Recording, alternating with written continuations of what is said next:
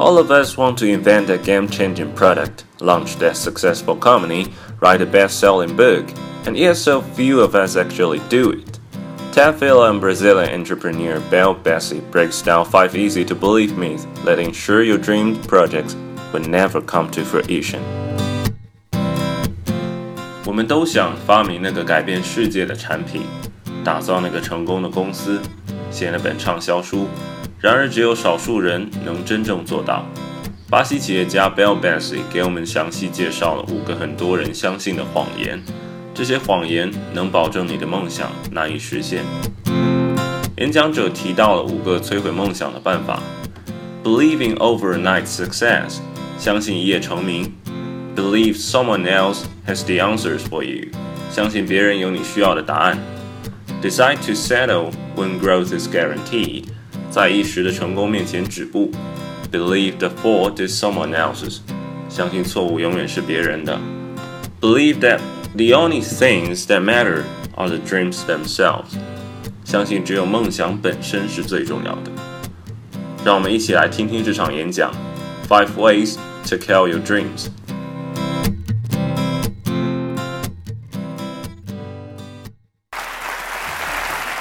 I dedicated the past years to understanding how people achieve their dreams. When we think about the dreams we have and the dent we want to leave in the universe, it's striking to see how big of an overlap that is between the dreams we have and projects that never happen. so I'm here to talk to you today about five ways how not to follow your dreams.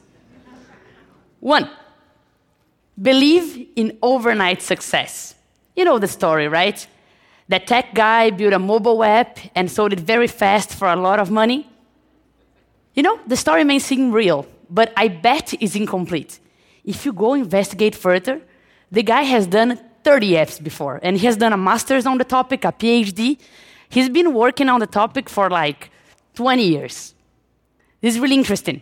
I myself have a story in Brazil that people think is an overnight success.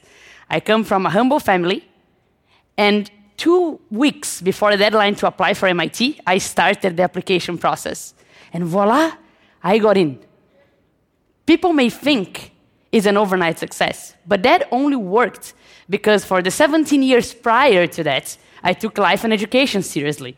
Your overnight success story is always a result of everything you've done in your life through that moment. Two, believe someone else has the answers for you constantly people want to help out, right?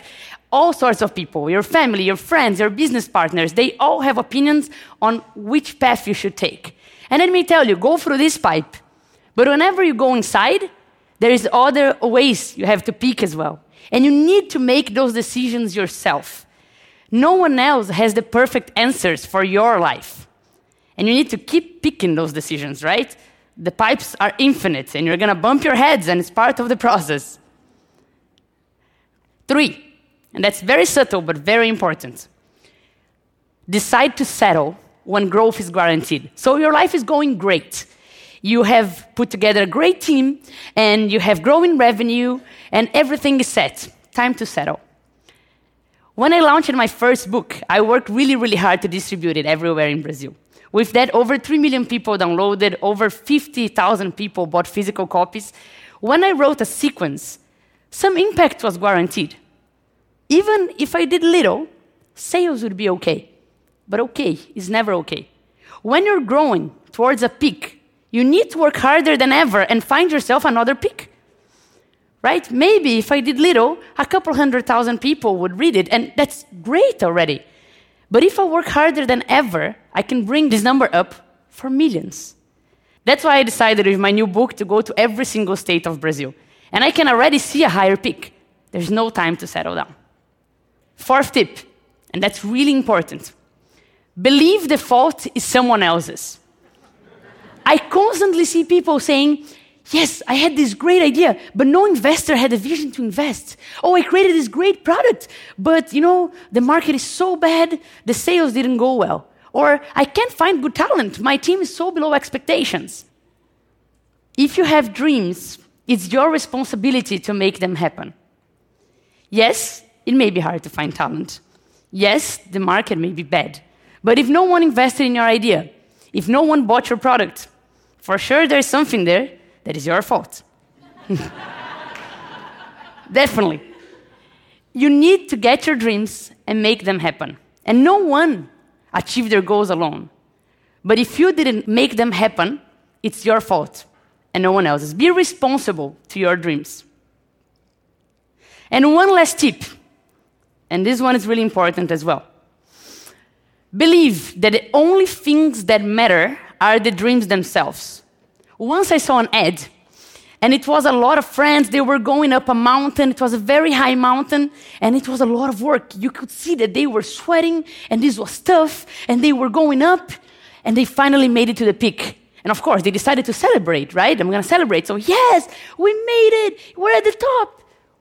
Two seconds later, one looks at each other and say, "Okay, let's go down."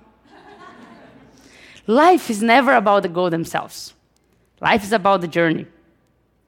Yes, you should enjoy the goal themselves, but people think that you have dreams, and whenever you get to reaching one of those dreams, is a magical place where happiness will be all around. But achieving a dream is a momentary sensation, and your life is not. The only way to really achieve all your dreams is to fully enjoy every step of your journey. That's the best way. And your journey is simple, it's made of steps. Some steps will be right on, sometimes you will trip.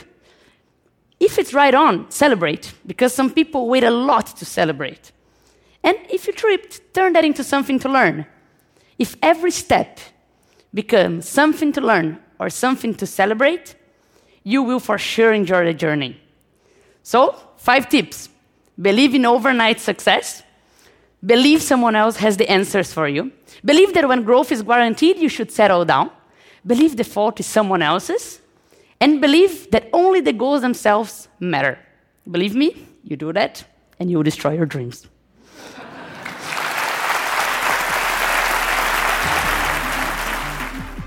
That was Bel Pesce, recorded at TED Global in Rio de Janeiro, Brazil, October 2014.